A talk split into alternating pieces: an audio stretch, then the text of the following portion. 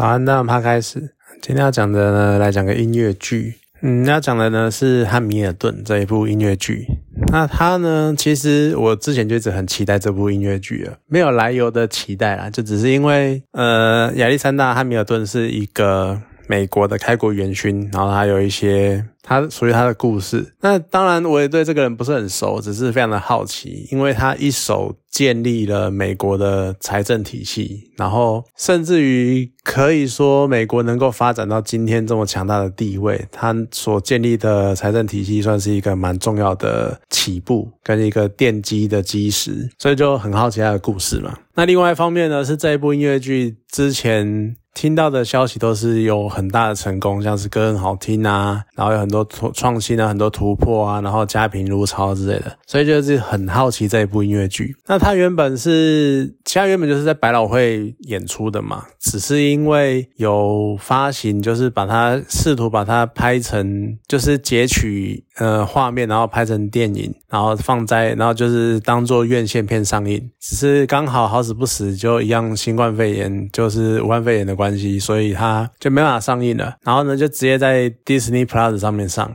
那也是蛮曲折的。就 Disney Plus 一开始上的时候呢，在台湾好不容易，我我一开始知道哦，他直接上 Disney Plus，然后再来呢，好不容易等到 Disney Plus 来台湾了，然后接着呢。很高兴的准备打开看，结果发现没有中文字幕，我就会觉得有点，然后那时候就有点呃，要硬看吗？要不要看呢？就觉得想，才真的很想看，那就好吧，那硬硬试着听看看，就听了两分钟，我就觉得应该是不行吧？为什么呢？因为它的它是音乐剧，那它的音乐呢，跟以往的像什么。悲惨世界啊，或什么歌剧魅影啊，那种音乐不一样。就以往的可能是那种比较偏古典乐，或者是偏交响乐的那一种。可是这一次呢，他用的是现代流行音乐，而且他最常用的是 rap。那用 rap 呢，就会发生一件很可怕的事情，就是他念字念都念得超快，我的音听程度音听程度根本就跟不上，所以就只好好放那就等，然后慢慢等等等等到终于千望穿秋水的他之前前阵子终于上了中文字幕，就很开心的看了。那看完的第一个感想就是，他没有上院线，真的太可惜了。如果能够用电影院的设备去播放这一部片，应该会超级震撼、超级打动人心的。就在家看着荧幕，然后用 那个感觉就是差了一点。那这部片特别的地方就在于，就像我刚刚讲的，它是用现代的流行音乐，而且是比较偏，应该说它有很多各式各样的音乐，它有 rap，然后它也有就是灵魂乐，然后有蓝调，然后也有所谓的流行音乐的形式，就是它有很多很多种曲风，而且。不同于我以前所接触比较传统的经典音乐剧，就是那个曲风就是不一样。那再加上他们的舞蹈啊什么的，然后就搭配的非常的好。而且你看了之后，你我就会觉得说，其实 rap 应该是蛮适合当做，真的是很适合当做现代音乐剧，而且当做一个算入门吗？因为因为很多人其实很多人没有办法接受音乐剧的原因，一部分是因为他们不能接受，就是人讲一讲，然后开始就是人讲话都像唱歌的那个感觉。可是如果你习惯 rap 的话，那 rap 就是念台词嘛，就是有节奏感的念台词，就那还是会有一点点不一样。那你从有节奏感的念台词这件事情去踏入音乐剧的世界，感觉好像比用音乐唱台词的门槛稍微低一点，可能有一点那种感觉吧。我不知道怎么形容那个样子，就还蛮有趣的。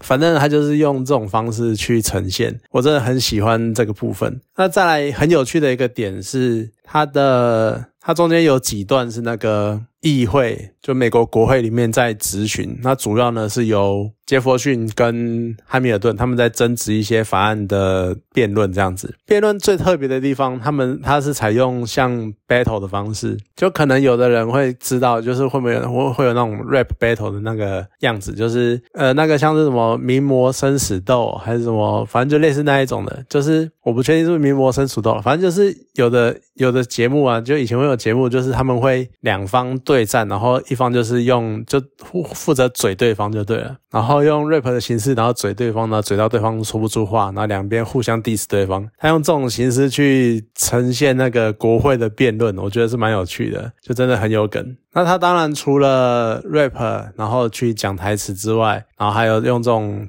议会辩论的形式，他当然也有一些比较抒情的或者比较偏蓝调的那一种音乐，去呈现比较情感面的，或者是汉密尔顿这一个人他跟家里面的互动，或者是在劫持他老婆的过程。那其实，在整个剧情就是描述汉密尔顿的。呃，算一生吧，从发迹到经过美国独立战争，然后再到成为第一任财政部长，到最后决斗死亡的故事。他其实一开始就跟你讲最后的结尾，为什么？因为毕竟他就是一个历史人物嘛，他的所有的事迹其实你网络上都看得到，所以你就只是在透过这部剧的过程去体验、去了解他的想法。跟了解当时各种各式各样的社会背景，还有政治派系的斗争之类的，应该说短短的这两个半小时的音乐剧，其实它就把整个美国刚开始从一七七六年到一八零零年之间的那个政治氛围，然后还有之间派系斗争，还有。各式各样的角力，跟美国如何站起来、踩稳脚步的过程，都演给你看了，算是一个蛮浓缩的美国开国史，所以是蛮有趣的。如果你对不管是你对美国有兴趣，或者是对音乐剧有兴趣，都可以找来看一下，因为他讲了很多事情。那不过呢，看整部剧，我觉得最讽刺、最有趣的地方，其实也就是因为他在讲美国开国史。可是呢，我觉得这是最大的冲击吧，算是一个很有趣的冲击。因为它有大量的黑人演员，还有呢，它让女性在某种程度上作为一些主体性，呃，应该说它让女性角色在某种程度上有比较强烈的发发声权、发言权。为什么这是一个有趣的冲击？因为在美国开国的时候，其实是没有黑人的，然后立国的那一群全部都是白人，甚至于连开国元勋的杰弗森。他都是黑人奴隶的支持者，所以我觉得有趣的是，他还找一个黑人来演这个角色，就真的是一个用很很有趣的讽刺。那他们，他除了这一点，所以你开始，你看一开始就是黑人并没有什么发言权，另外一个没有发言权的是女人。在甚至于好像我有点忘记了，但是美国出版的宪法里面，甚至于有投，应该说有投票权的本来就是只有男生，女生有投票权是很后来的事情。那甚至于黑人有投票权是更晚的事情。所以在一开始，你可以看到里面的女主角或或者是女主角的姐姐安杰丽卡。他们在唱，他们在对唱，跟在讲述女性的想法的时候，他们还在那边讲说什么，希望能把女性有发言权这件事情写进宪法里，因为就是没有，所以这是蛮有趣的。这是一个从现代观点去回溯以前的样子，而且甚至于去做一些改改编跟改动，我觉得这很有趣。那再来是还有一个，我觉得有些台词是蛮有趣的，像是那个汉密尔顿的主要对手亚伦伯兰哦，亚伦博尔。他呢，因为他，嗯，我觉得在某种程度上，甚至于他的存在重要到让整部戏，我觉得几乎是接近双主角或者是一点五个男主角那种感觉，因为他有很大量的很多串场跟旁白都是用。他来呈现，呈现他眼中的汉密尔顿的另外一面，这个呈现方式也是蛮有趣的。那再来就是他有一些台词，他一些歌词，我觉得是很好玩的。像他一开始就是有在讲亚伦波尔他的一些感情生活，那那时候他会唱一句叫做，有一句台词是“爱是不分罪人或圣人”，而到后来他为了自己的生存，为了自己奋斗的时候，他又唱出。无论生命还是生存，是不分圣人或罪人的。而到了最后，他跟汉密尔顿决斗的时候，他又唱出死亡是不分罪人跟圣人的。其实我觉得这三句话都蛮有道理，而且都都是一个很嗯。你可以从一种比较中性的角度去看这件事情，就真的是可能没有分好坏这件事情。你真的是不管好坏，不管圣人罪人，他们都会爱，他们都要生存，也都会死亡。所以算是这句台词真的是蛮有感触的。那还有一个很有趣的是，最后在剧情的在最后面是由伊丽莎白汉密尔顿当主角。那她是汉密尔顿亚历山大汉密尔顿的妻子，她出来阐述故事最后的收尾嘛？可她唱了一句台词，我觉得很有趣，是世人会不会传播，会不会讲述你的攻击？因为他后面呢，就用很快的速度带过汉呃伊丽莎白汉密尔顿在之后他所为社会做出的贡献跟做出的事迹。可是其实当然会有人知道这件事情，就是因为知道才会有人记下来，才会知道他的做的事情嘛。但是最有趣的在于大多数人。都只会记得可能像富兰克林，或者是像华盛顿，或者是像杰弗逊这种很大很大的开国元勋，这种我们甚至于是对我们这些外国人来说，那你看像汉密尔顿他的攻击，可能就没有这么的被提起，或是被流传，那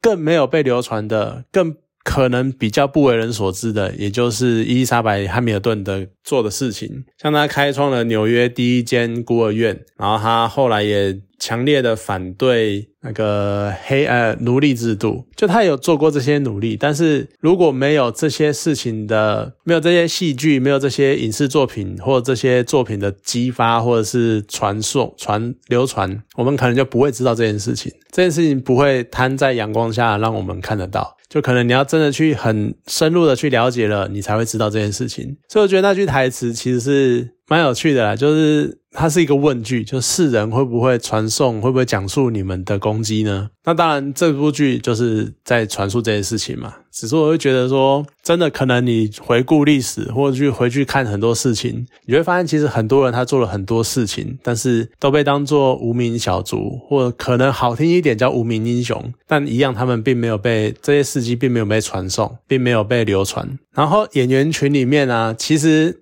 我对演员群并不是很熟，因为我对歌舞剧的就百老汇演员没有到多熟的程度。可是有一个呢，我要讲一下，就是那个演乔治英国国王的角色，他叫 Jonathan Grove。为什么我会知道他呢？因为他是《冰雪奇缘》的克里斯多夫的演呃配音角色，然后所以我之前就知道这一个人，他在。其实他扮演乔治六世在哦，不好意思，是乔治三世啊，讲错。他扮演乔治三世在汉密尔顿里面的角色，因为汉密尔顿是发生在美国的事情，而且都已经革命完了。那到底是要呃要表达什么？因为他是一个英国国王，甚至于。美国独立之后，可能跟他八竿子打不到关系了。可是他就是有点利用这个角色去讽刺，呃，不能讲讽刺，就去做一个对比，就是做一个帝王制跟一个民主制度的差别，然后还有他们之间的区分这样子，然后甚至于用他的视角去看，